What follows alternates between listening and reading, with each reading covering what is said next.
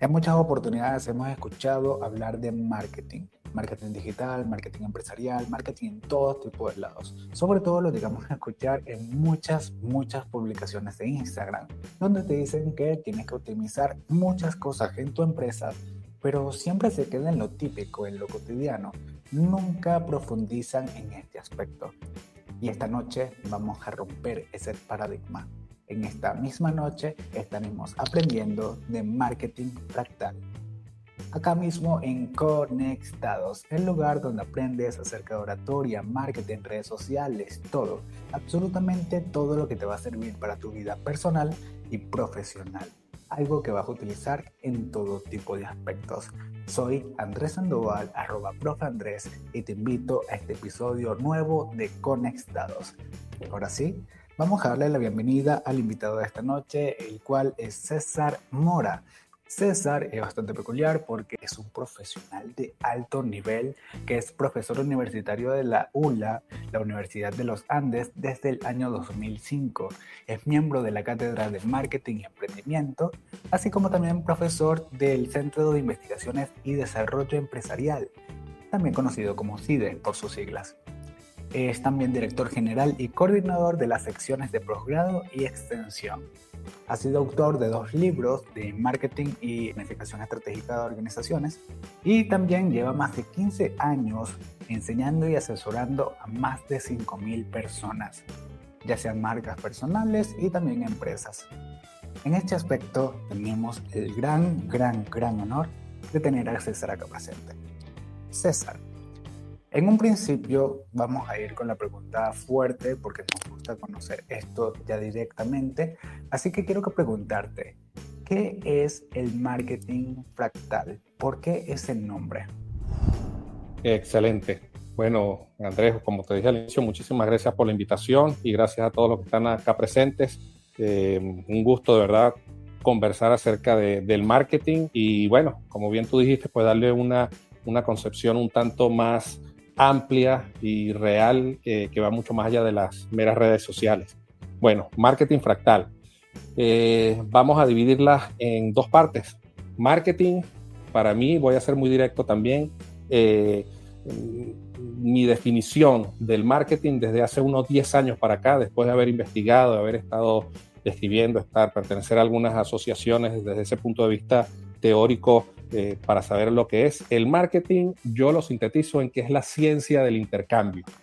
Es decir, en todo fenómeno de la sociedad en la cual esté implícito o explícito el intercambio, ahí va a estar presente el marketing. El marketing es el que se va a encargar de optimizar los intercambios.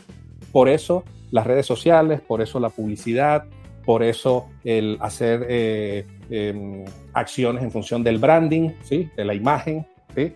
este, buscar relación con los clientes, buscar establecer eh, precios, todo eso busca optimizar y facilitar los intercambios y todo eso es marketing. Y vemos que las redes sociales pues sí es importante y muy importante, eh, pero forma parte de una de las tantas herramientas que pudiéramos nosotros hacer uso del marketing. Desde esa perspectiva, el marketing es más que una concepción eh, operativa o de herramientas, hacer una concepción de cómo entiendo yo como organización los intercambios. Por eso vemos que hay organizaciones que se enfocan en el cliente, en buscar satisfacer las necesidades del cliente. Esa es una empresa que está orientada al marketing. Ahora bien, ¿por qué fractal? Y esto es interesante. Eh, eh, la esto, esto es un concepto matemático, ¿ok? Eh, pero que tiene muchísima vinculación con las ciencias sociales y es un poco pues el por qué nosotros lo hemos eh, adoptado como, como nuestro nombre, nuestra marca. De hecho es una marca registrada, eh, Marketing Fractal. El fractal es una geometría que explica de mejor manera la naturaleza. Es decir, las nubes no son redondas. Y nosotros cuando pequeños pues asociamos las nubes y hacíamos como circulitos, ¿te acuerdas? Eh, las nubes no son redondas, pero bajo la geometría fractal hay fórmulas que pueden describir de mejor manera las nubes, por ejemplo. Hay objetos en la naturaleza que son fractales. Un ejemplo típico, un árbol o un coliflor. Ustedes dirán, ¿qué locura es esta? Ustedes ven un coliflor y ven las partecitas de cada coliflor y en el fondo tiene la misma forma del coliflor en general. Entonces un fractal es una figura que puede repetirse en diferentes escalas. Si yo voy a lo pequeño, voy a ver ese patrón. Si yo salgo y lo veo a la grande, voy a ver ese patrón. ¿Sí? Este, por eso, marketing fractal, buscamos entender el marketing no de una manera lineal, en la cual yo digo, eh, vamos a bajar los precios, que eso va a hacer que suba la demanda. Mentira.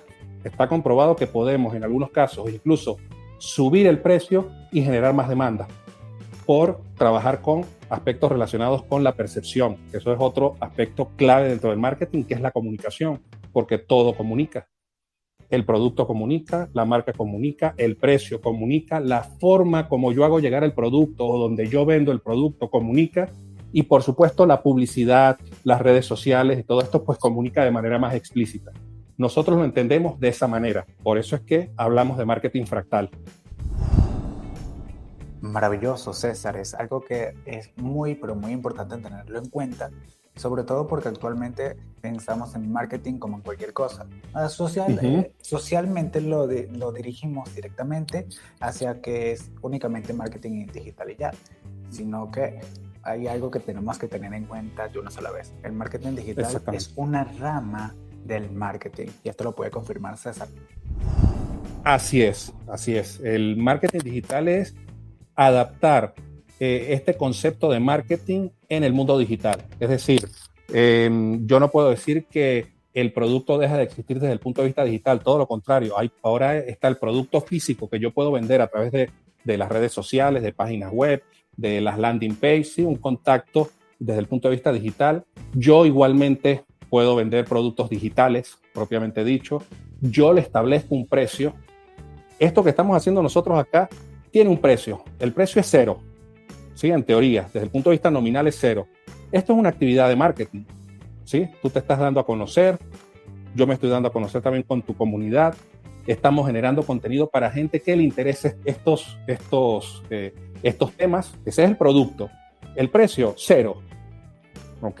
O sea, no hay un pago explícito que estén haciendo las personas que están disfrutando y satisfaciendo en cierta forma su necesidad con este, este producto. Lo estamos distribuyendo a través de un canal digital también y lo promocionamos de manera digital también. Entonces, hicimos lo mismo que se hacía de manera tradicional, lo estamos haciendo a través de un canal digital. Y por eso decimos que simplemente adaptar el contexto al mundo digital.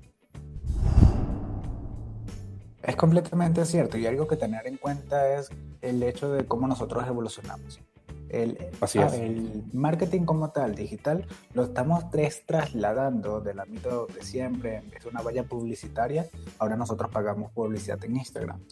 Que es, es igual de efectiva, tal vez, no siempre aplica lo mismo. Y no porque sea digital o porque sea el marketing tradicional, tenemos que elegir uno o el otro. Hay veces en que tu marca se va a desarrollar tan, pero tan bien, disculpa César, que vamos a tener que utilizar ambos al mismo tiempo de ser necesario, pero todo según el, mismo nivel.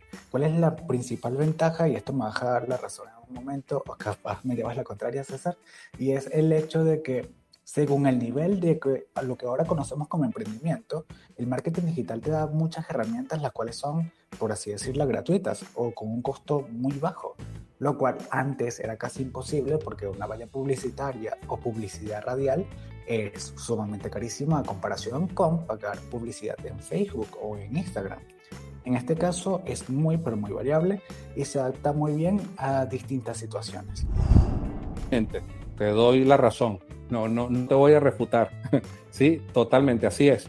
El marketing digital eh, en el ámbito emprendedor es fundamental, es clave. De hecho, es, mm, es poner a disposición todas las herramientas operativas del marketing como tú bien lo dijiste, promocionarlo a través de las redes sociales, hacerlo en algunos casos de forma gratuita, porque lo único que pagamos es muchas veces el Internet que tenemos en la casa.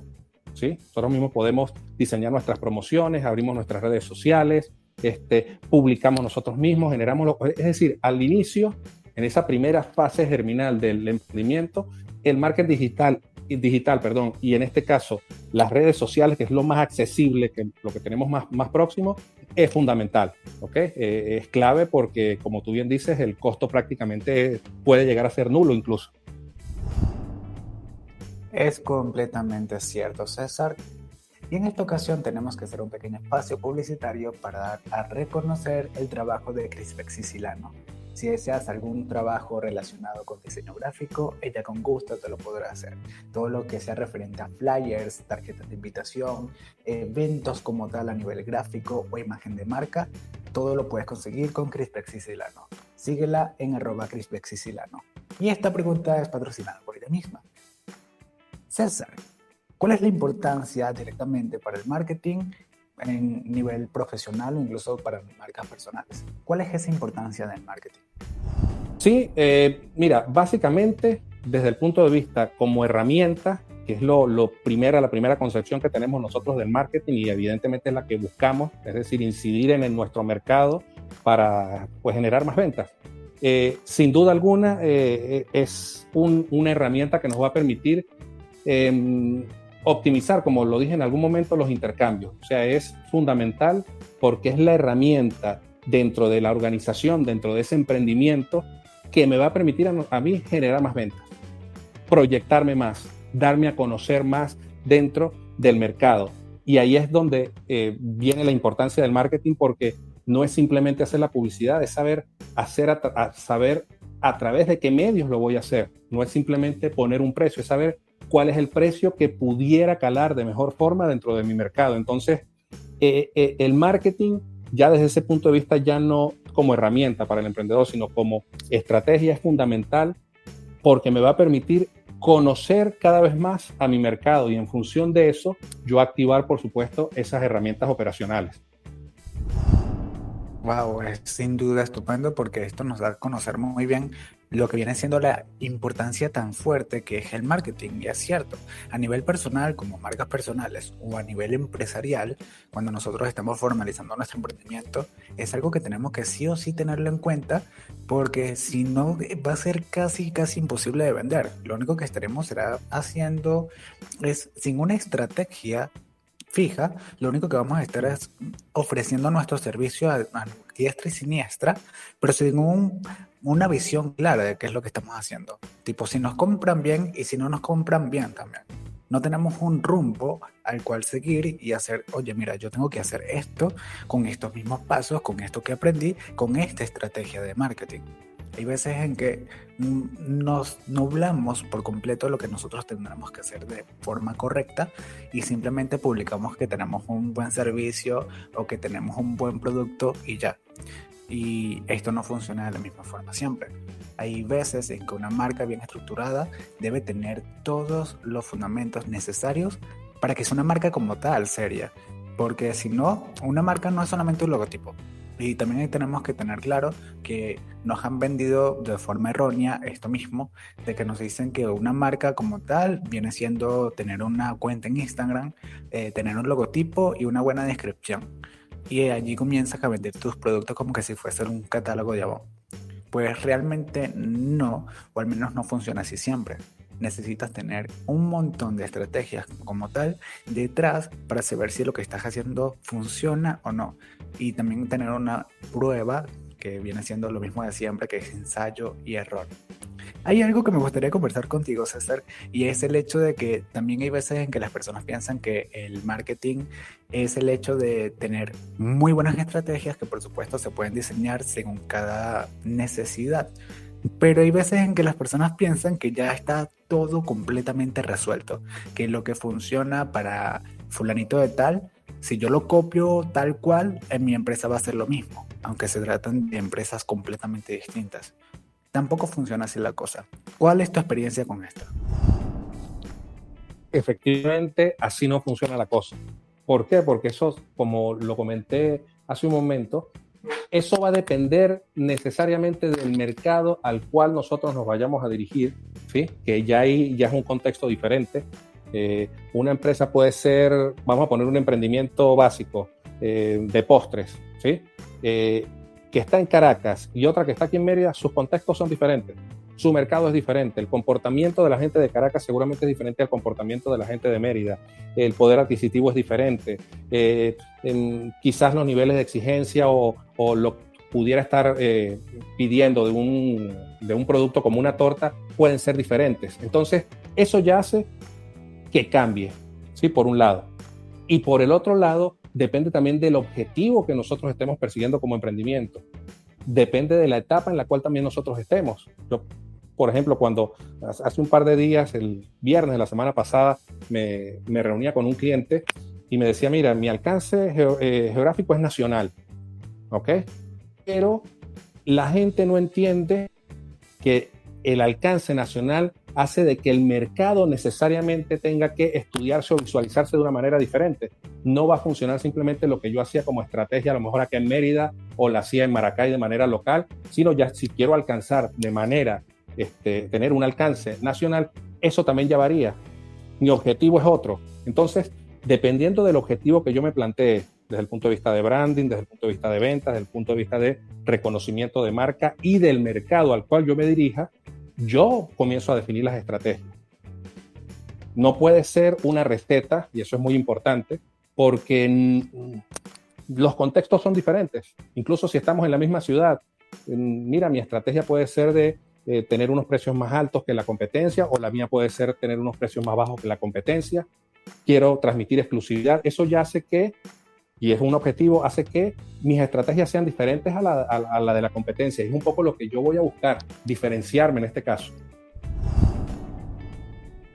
Es correcto, César, y en este caso tenemos que tenerlo en cuenta, ya que es sumamente importante el hecho de conocer que incluso que seamos parte del mismo país no significa que utilicemos el mismo lenguaje o las mismas estrategias para llegar a todo el mundo.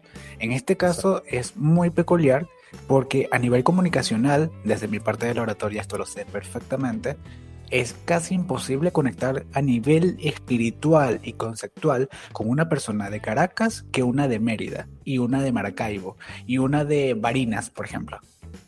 ¿Vale? Totalmente.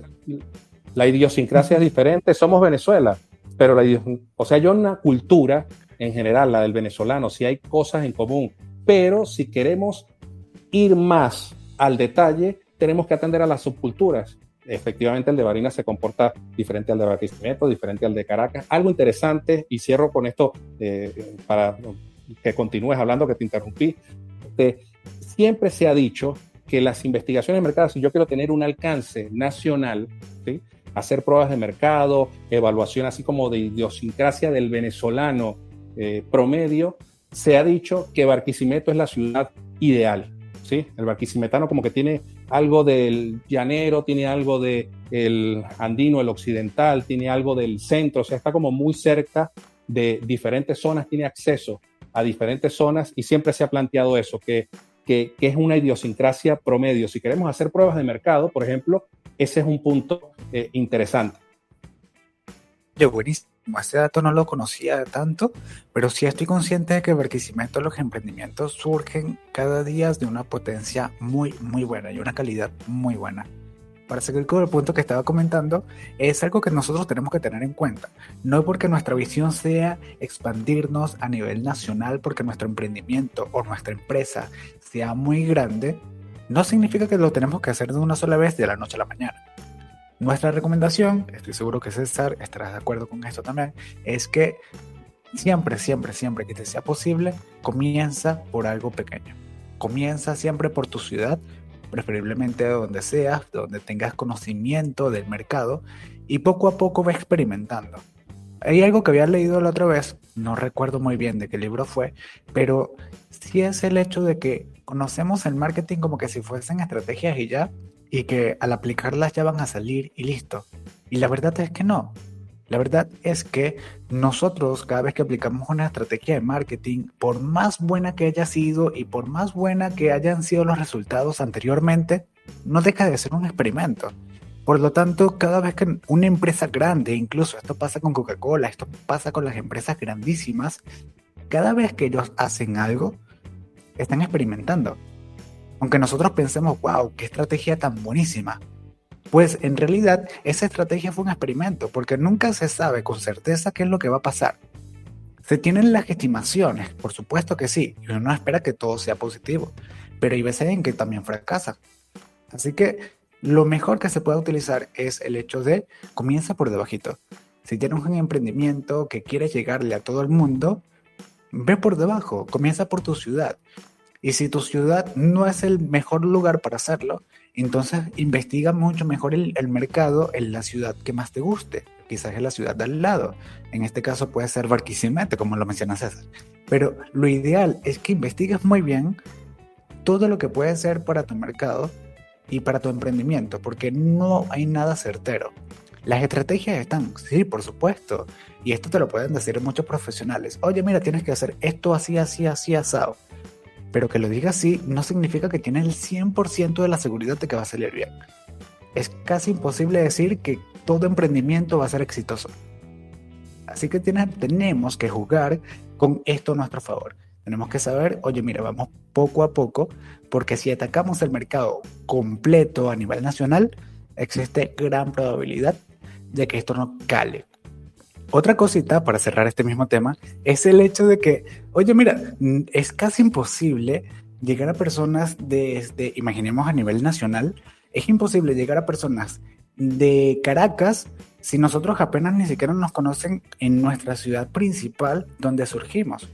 Entonces, es un poco incongruente el hecho de que queramos abarcar tanto si ni siquiera hemos conseguido una buena cuota de mercado en nuestro mercado principal. Para ti que quieres emprender, para ti que tienes un emprendimiento, tienes una marca, tienes cualquier cosa y deseas abarcar todo el ámbito nacional, por favor, por favor, enfócate primero en tu ciudad de mercado principal. César, ¿tienes algo que decir al respecto? Sí, fíjate Andrés, em, totalmente de acuerdo. Eh, primero, eh, vamos a verlos en dos vertientes. Una, de la investigación de mercado como tal. Eh, así tú hagas una investigación de mercado formal, que eso es un costo, ¿sí? este, formal, siempre va a haber un margen de error. De hecho, uno trabaja con un nivel de confianza y con un margen de error. Es decir, siempre va a estar presente el error porque estamos trabajando con seres humanos. Eso, eso por un lado, que tiene que quedar muy claro y eso es importante eh, lo que tú comentas. Y por el otro, tiene que ver con el hecho de cómo hacer la investigación en mercado en función también del nivel de madurez que tenga como emprendimiento. O sea, yo no tengo, al principio yo no tengo para pagar una investigación de mercado, pero yo puedo empezar a consultarle a las personas que me empiezan a comprar acerca de sus gustos y preferencias. Y ahí estoy, estoy conociendo el mercado. Conforme yo vaya creciendo, si yo quiero hacer, como decía muy bien Andrés, este, mira, si tú quieres comenzar a nivel nacional al inicio, no lo hagas porque primero vas a estar generando muchísimos costos, siempre va a estar asociado este, un, margen de error, lo cual eso incrementa por supuesto el riesgo y el costo eh, de oportunidad en ese sentido. Pero por el otro, porque si somos eh, ágiles, si somos inteligentes desde ese punto de vista, tengo que empezar por lo pequeño, conocer en la medida que yo me vaya fortaleciendo incluso así tenga ciertos recursos y capacidades para abarcar eh, áreas geográficas mucho más grandes, ¿sí? va a ser necesario que yo conozca el mercado, que yo investigue el mercado. Entonces, en esas dos vertientes creo que es muy importante pues lo que tú acabas de comentar. Estupendo, César. Es sin duda todo completamente cierto. César, ahora que estamos hablando de investigación de mercado, de todas estas cosas tan pero tan importantes que por supuesto debemos tenerlas en cuenta, en cuenta. Hay algo que tengo una pregunta para ti y es la siguiente.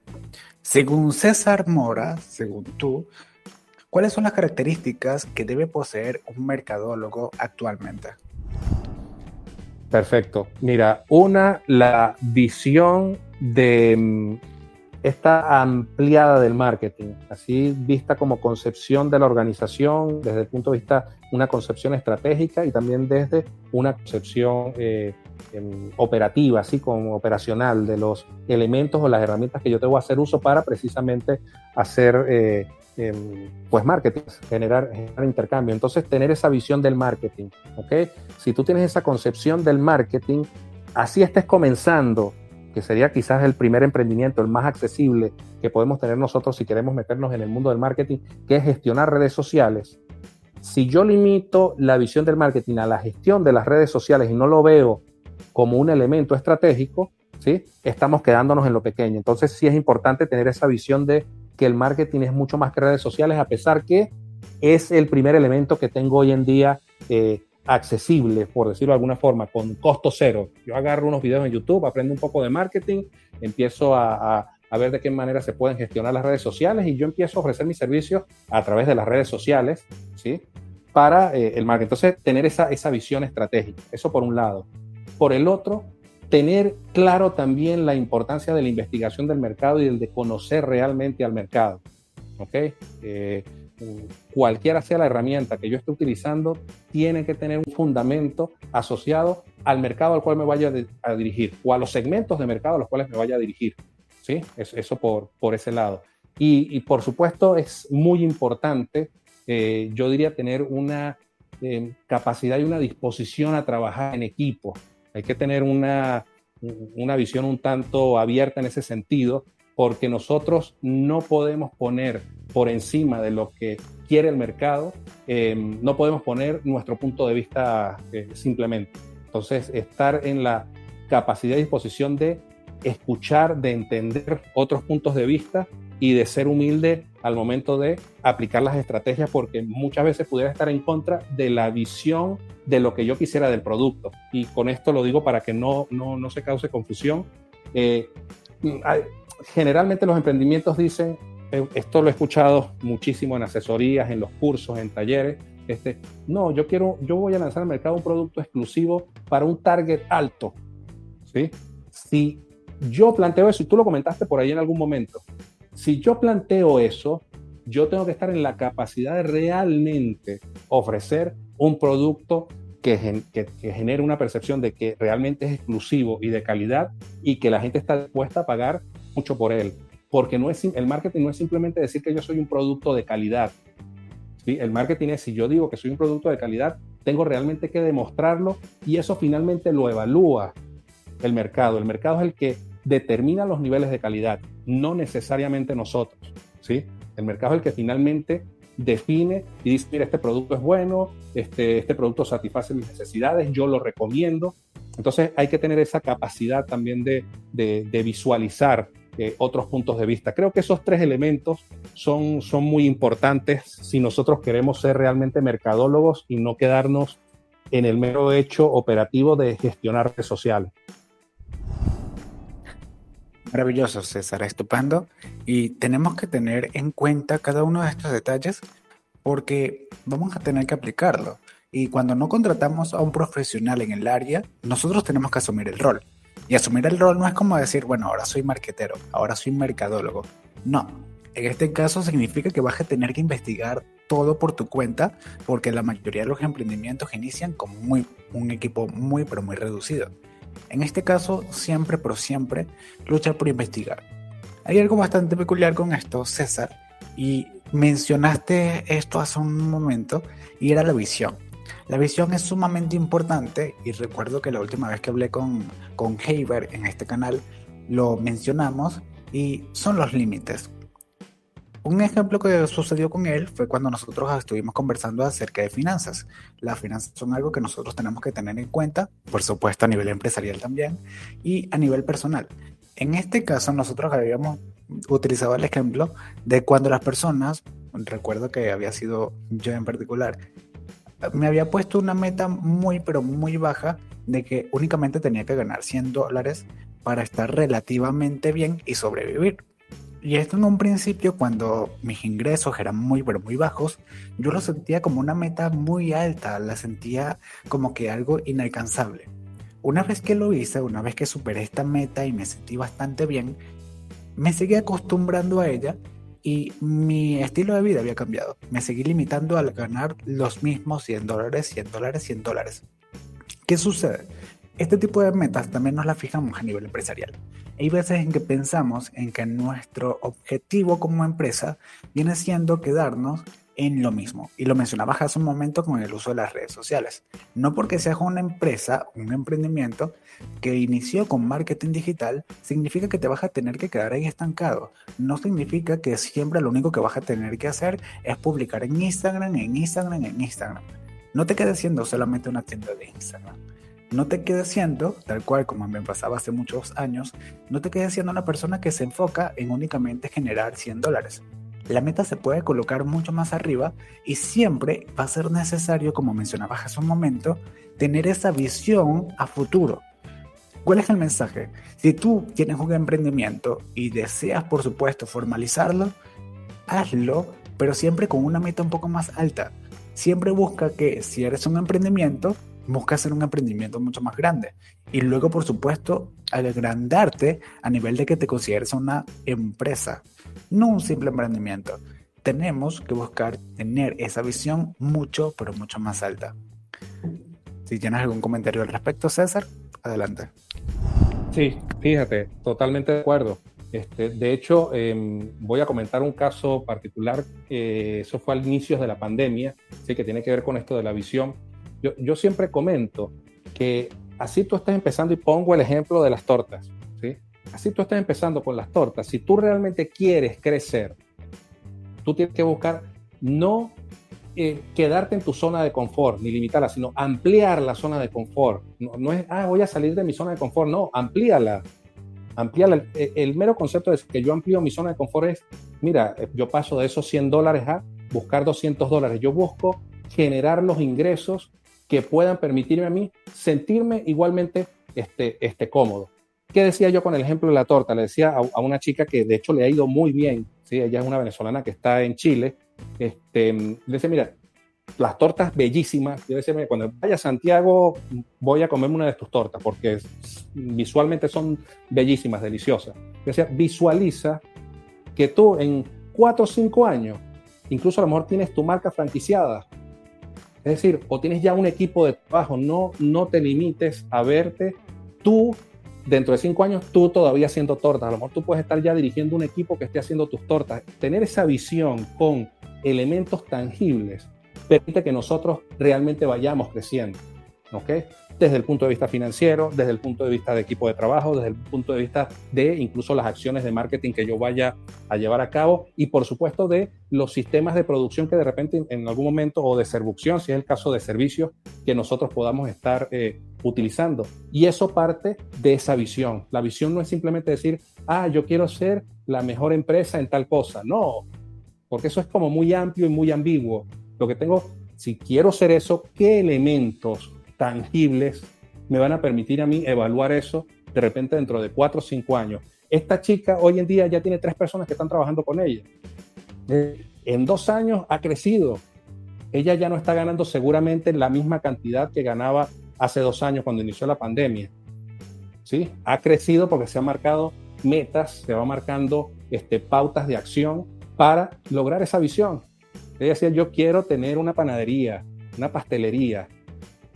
Ella sigue haciendo este, en, un espacio, no tiene la pastelería, vende ¿sí? a, destajo, pero su visión es, yo quiero tener una pastelería. Y estoy seguro que lo va a hacer. Es sin duda muy, pero muy fructífero esto que acabas de comentar. César, hay algo que nosotros tenemos que tener en cuenta siempre y es que el mercado se va actualizando constantemente y tanto nuestra competencia como nuestros clientes poco a poco van cambiando. Y nosotros tenemos que adaptarnos a estos cambios, si no nos quedamos en el pasado. Esto le ha pasado muchísimo a empresas tan, pero tan grandes como Nokia, le ha pasado como a BlackBerry en su tiempo, hablando de empresas de teléfonos. Y es algo que nosotros no queremos que nos suceda. Y son cosas que realmente suceden muy, pero muy fuerte, incluso hasta con empresas grandísimas que actualmente ya nosotros no vemos. Por ejemplo, ya nosotros no vemos un BlackBerry y conocemos que la historia de la empresa fracasó porque no quería adaptarse a las nuevas tendencias. Así que, César, la siguiente pregunta es, según tus conocimientos en el área de que estás tanto, tanto, tanto tiempo estudiando todo el mercado, me gustaría conocer desde tu perspectiva cuáles son las nuevas tendencias que nosotros tenemos que adaptar a nuestros emprendimientos, a nuestras marcas como tal. Eh, sin duda, una y esto va quizás para los emprendimientos medios que tienen ya quizás un, campo, un ámbito de acción un tanto más grande, están ya un tanto más consolidados, es, mira, ya visualizar la importancia de la gestión de la relación con los clientes. Y eh, cuando hablo de la gestión de la relación con los clientes, es eh, esa atención al cliente, es estar muy atento al cliente desde el punto de vista digital. ¿ok?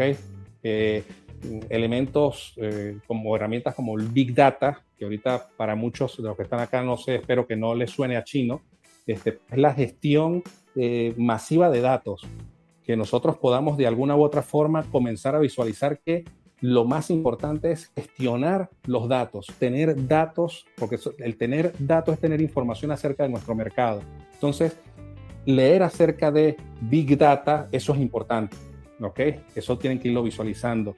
Y por otro lado, algo que es un mundo fascinante y em, ya está en el presente. Ahorita muchos, lo que está más de moda es eh, hablarlo desde el punto de vista de metaverso, pero es estar en lo que se conoce Web 3.0. Nosotros estamos ahorita en la Web 2.0, las redes sociales que nos permiten socializar, nos permiten ponernos en contacto y eso evidentemente es muy importante y se va a mantener, pero eh, la Web 3.0, que está basada en blockchain, blockchain no es meramente criptomonedas, sino es todo un sistema, un andamiaje este, eh, de datos encriptados que permiten gestionar eh, información.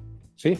Repito, esto puede estar sonando chino, pero es algo que nosotros desde ahorita deberíamos estar al menos leyendo, viendo qué es eso de la web 3.0, ¿ok?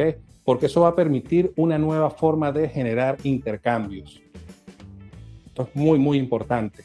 Este, todo lo digital, evidentemente, eh, como elemento central dentro de la estrategia, eso sí, para cualquier tipo de emprendimiento, para cualquier tipo de empresa, eh, tener un CRM es algo que ya empieza a comenzar a, no ser una herramienta que se utiliza solamente para las grandes empresas, sino ya las marcas personales, ya emprendimientos eh, pequeños comienzan a eh, utilizar CRMs.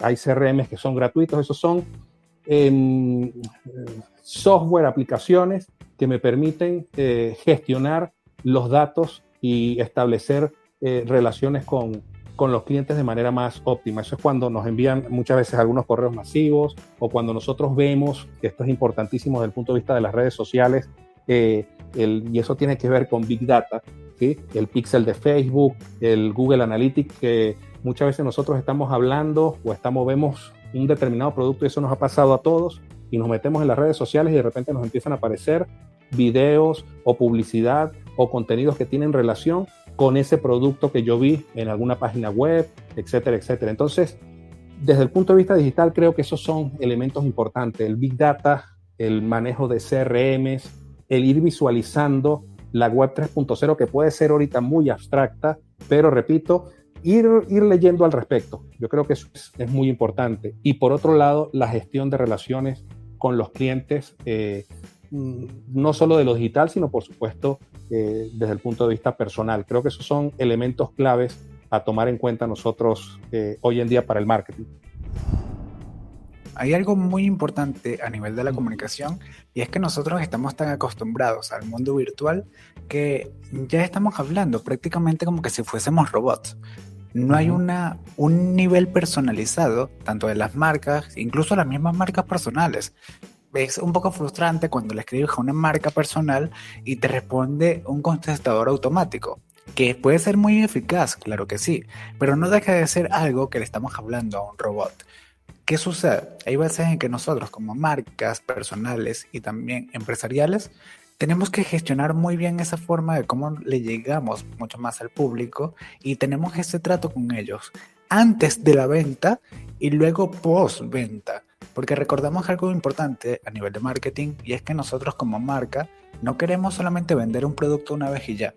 Queremos que las personas sigan recordando nuestra marca y esto se basa muy pero muy bien a nivel de la experiencia. Te doy completamente la razón eh, César y es que hay veces en que nosotros tenemos que hacer énfasis en las nuevas cosas que están sucediendo aún lejos de nuestro mundo. ¿Qué sucede? Si nosotros nos encerramos en una burbuja donde lo único que conocemos es Twitter, Instagram o Facebook y nos mencionas el blockchain, entonces para nosotros nos suena algo así como chino. Pero es algo que ya está sucediendo, es una realidad que ya está siendo aplicada en Europa y en otro tipo de países como Estados Unidos. Y en este aspecto nosotros nos estamos quedando un poco más atrás, cuando le podemos sacar el máximo provecho de acá en unos cuantos años. La realidad es que tenemos que surfear estas tendencias y no quedarnos atrás. César, la siguiente pregunta es auspiciada por Sucas Tendencia. Si deseas comprar o adquirir cualquier tipo de ropa importada de Estados Unidos, de China o de cualquier otro país, no dudes en contactarlos. Ya sea ropa para damas, niños o caballeros y cualquier tipo de estilos, lo puedes conseguir con Sucas Tendencias. Tienen envío a nivel nacional y también entregas personales en el estado Carabobo. No dudes en seguirlos en arroba 22 por supuesto, César, la pregunta viene siendo la siguiente. Como eres una persona que está al tanto en múltiples aspectos de lo que viene siendo tanto a nivel personal de tu marca como empresarial, ya tienes una página web. Es eh, moracesar.com. La estuve viendo y estuvo demasiado genial. Quiero que nos cuentes acá la importancia para una persona, ya sea tanto marca personal como empresarial, la gran importancia de una página web la página web, la página web viene a ser como ni siquiera la tienda, es como el edificio ¿sí? central de operaciones desde el punto de vista digital. Tener una página web ya nos consolida desde el punto de vista digital, eh, ya como una cierta referencia. Así, ojo, al inicio, si no sabemos gestionar también la página web, a lo mejor no tengamos muchas visitas, pero el hecho que la gente pueda tener acceso a una página web de la empresa, de mi marca personal, de mi emprendimiento, ¿sí? Eso pone ya la empresa en otro nivel, ¿ok? Es importante, evidentemente, que eso esté relacionado con, las redes sociales, lo quizás clave para una página web para que ahí sí empiece a generar otro tipo de, de dinámica desde el punto de vista digital es que tengamos un blog, ¿sí? es decir, un espacio en el cual nosotros podamos escribir artículos este, de interés escribir esos artículos de una manera particular para que pueda tener más incidencia en los buscadores, tener mi página web indexada en los buscadores, porque tener la página web y que no tenga un determinado código por allí, mire, yo puedo poner moracesar.com en Google y a lo mejor la página no me aparece dentro de las búsquedas. ¿Sí? Si no voy directamente a la página web porque la sé, es decir, es importante que eso también se sepa, que la página web se tiene que gestionar de alguna manera sí, hay que tomar en cuenta pues unos, unos elementos. Y em, si nosotros podemos adicionalmente eh, generar contenido que pudiera, gratuito, ¿sí? que pudiera eh, permitirme tener acceso a través de la página web de los datos de las personas que les interesan ese tipo de contenidos, eso sería lo ideal, porque como lo dije hace un momento, es importantísimo que yo pueda tener em, datos de las personas, datos de mi mercado. Y en función de eso, yo después ofrecerle eh, productos, ofrecerle servicios, desde el punto de vista que tú lo comentaste muy importante, desde el punto de vista personalizado. Nosotros cuando utilicemos tecnología, no es que tenemos que usarla por usarla, sino hay que saber en qué elementos dentro de ese proceso de generación de valor ¿sí? al cliente yo debo utilizar la, la tecnología. Entonces la página web es importante por eso, porque puede ser ese edificio corporativo que le da pues más fundamento y más sustento a, mi marca. Me gusta que lo trates así como un edificio, pero este caso es un edificio completamente tuyo. Imagínate un edificio al cual puedas pintar, puedas ponerle las plantas que tú desees, puedas colocarle los ascensores que tú desees. Todo esto lo puedes hacer con tu propia página web. ¿Qué sucede? La verdad es que Instagram, si bien es cierto que nos encanta para montar allí nuestro emprendimiento, con nuestra foto de perfil, con nuestros colores de marca, termina siendo algo muy limitado, porque el feed como tal se limita a la típica estructura de tres por, línea, es decir, 3x9 en un feed, si nosotros queremos ponerlo bonito, entonces colocamos el estilo de ajedrez, que sea una publicación de una y otra de otra, tipo escalera y cosas así, ¿vale? Pero no deja de ser bastante ilimitado. En cambio, la página web te deja de mostrar cuál es el verdadero estilo de tu marca, cuáles son los verdaderos conceptos de tu marca Y por supuesto te deja ser mucho más personalizado, porque de repente estás navegando por allí y te puede salir el botoncito de WhatsApp para que las personas que ya están decididas a comprar de una sola vez lo hagan vía WhatsApp o, o que consulten una, una duda vía WhatsApp. Como también puede ser que completen ya de una sola vez el pago por allí mismo sin tener que hablar con alguien porque ya están seguros de que desean comprar. En este caso, la página web nos permite hacer un montón de cosas fascinantes que otras redes sociales simplemente se quedan muy pero muy cortas. Los beneficios de la página web son muchísimos y nuestra recomendación, tanto la de César como la mía, sí o sí, tu emprendimiento y tu empresa próximamente deben tener una. Ya sea hoy o mañana, pero siempre, siempre va a ser necesario que te enfoques en eso tanto a nivel de que te consigan a través de Google, tanto a nivel de que entren a tu página web y vean qué es lo que transmite realmente tu marca. César, ya estamos en la recta final de este episodio. Ha sido por supuesto un gran placer tenerte acá, pero esto todavía no termina, no te preocupes. César, quiero conocer ya a nivel personal tuyo a César Mora. Y la siguiente pregunta es, César, ¿qué te inspiró estudiar esto? ¿Qué te inspiró como tal estudiar el mundo del mercado? Y por supuesto, luego a dar clases de esto. Ah, para mí siempre ha sido fascinante eh, tratar de entender a las personas, ¿sí? conocer a las personas, interrelacionarme con personas. Cuando Em, estaba, yo estaba en el séptimo semestre, sexto, séptimo semestre, si mal no recuerdo. Vi la asignatura de marketing y vi también la de recursos humanos. En aquel momento se llamaba recursos humanos y no talento humano. Em, y ambas me llamaron muchísimo la atención.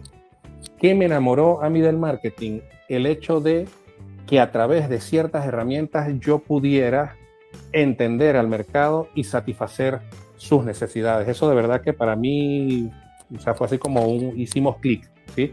Y em, nada, recuerdo que desde ese séptimo semestre yo eh, hablé con una profesora que hoy en día somos colegas, ¿sí? Y en ese momento pues era mi profesora, le dije, profe, este, ella organizó un evento en, la facultad y le dije, profe, yo quiero conocer a la ponente, venía de Estados Unidos, y le dije, mire, yo quiero aprender de marketing. ¿Dónde debo yo estudiar marketing? Ya me dijo, mira, si tú quieres aprender marketing, en Europa, en Barcelona, hay tres escuelas de negocio que son a uno. Y nada, me enfoqué y pude, para aquel momento era Fundayacucho, eh, me gané la beca de Fundayacucho y me fui a una escuela de negocios bastante importante allá en, en, España y en Europa, de SADE, eh, y me especialicé en marketing. Hice un MBA, hice, me especialicé en marketing estratégico, eh, en gestión estratégica de marketing, y siempre tuve la cosquillita de, a mí se me iba muy bien cuando estudiábamos, eh, de ser el que explicaba, ¿sí? Entonces siempre tuve esa cosquillita, incluso allá en la escuela de, de negocios con quienes estudiabas, pues me decían, conchale César, este, tú eh, explicas muy bien y, y, siempre me quedó eso de, de, explicar, ¿no? Em, yo me regresé de, de, España, yo estuve allá para casi cuatro años. Eh, nada, a, retribuirle pues al país pues un poco lo que había hecho conmigo. algunos se sorprendían por eso, pero siempre tuve esa idea, salió un concurso en la universidad y yo dije nada, voy a regresarme y voy a, participar. Participé en el concurso, eh, ingresé a la universidad y después en paralelo, bueno, también eh, monté mi agencia de marketing y, y asesoro y, y presto pues servicios de consultoría allí. Esa es un, poquito la, un poco la historia eh, mía con el marketing. César, asombroso, me encanta. Ahora bien, esto fue el inicio. Ahora me gustaría conocer cuál es ese transcurso de la carrera como tal de César Mora. Ya cuando tienes la agencia, ya cuando estás trabajando con grandes empresas, ¿cuál fue ese momento? Quiero que recuerdas así rapidito alguno que se te venga a la mente, ¿Cuál fue ese momento en que tú hayas dicho, wow, me encanta lo que estoy haciendo, me encanta trabajar con este tipo de empresas, me encanta esto? Mira, aquí hubo, y eso fue cuando yo dije, tú eh, muy en el clavo, ¿sí?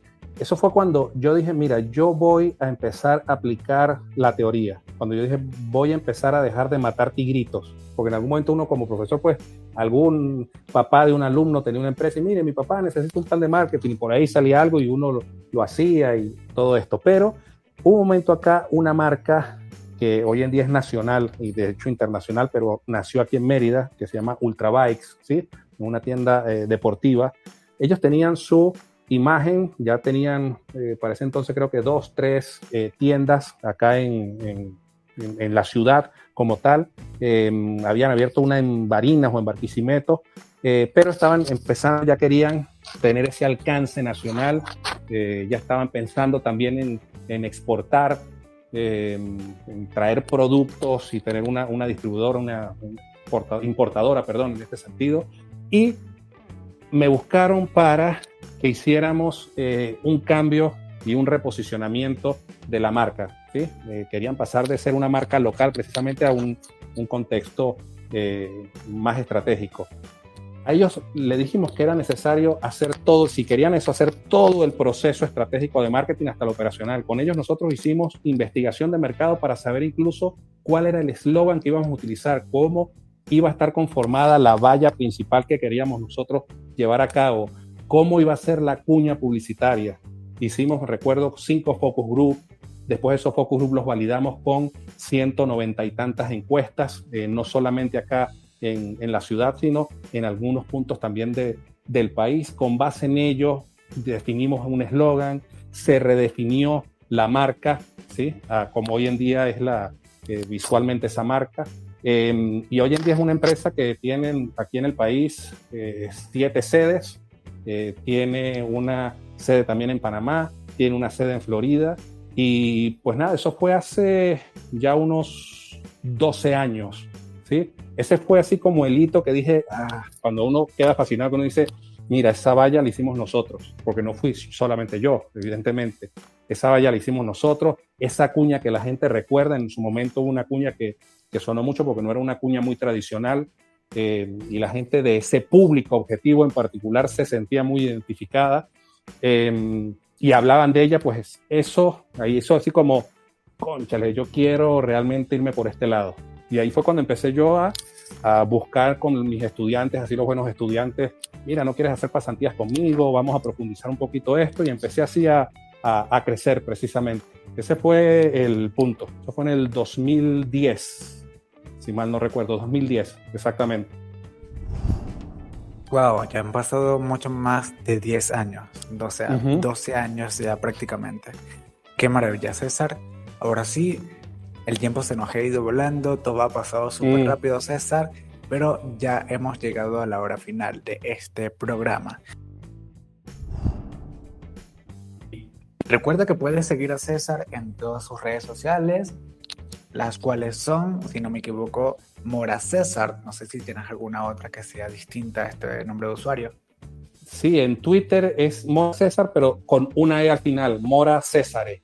¿sí? Pues yo soy César Enrique pero em, en Instagram es Mora César, en mi página web de hecho también es Mora César, es como, como se ha posicionado pues un poco la, la marca desde ese punto de vista. Buenísimo, César. Muchísimas gracias por llegar hasta este punto. A ti que estás escuchando esto, ya sea en vivo o ya sea en Spotify, recuerda que puedes escucharnos en vivo todos los lunes por este canal. Tan solamente tienes que buscar arroba conectados, ya sea en Instagram o en Telegram, y en cualquier lugar vas a encontrarnos en tu plataforma de podcast favorita. Recuerda, todos los lunes a las 8 de noche por acá. Estamos conectados, el lugar donde vas a comprender todos los temas necesarios para tu desarrollo profesional. Esto puede ser marketing, oratoria, redes sociales, liderazgo, todo. Absolutamente todo lo que te va a servir a ti en tu vida personal y profesional. Por supuesto, te inspiramos a que le saques muchísimo provecho. Soy Andrés Sandoval, arroba Andrés, y no me queda nada más que decirte que hasta la próxima vez que podamos encontrarnos. Gracias por todo.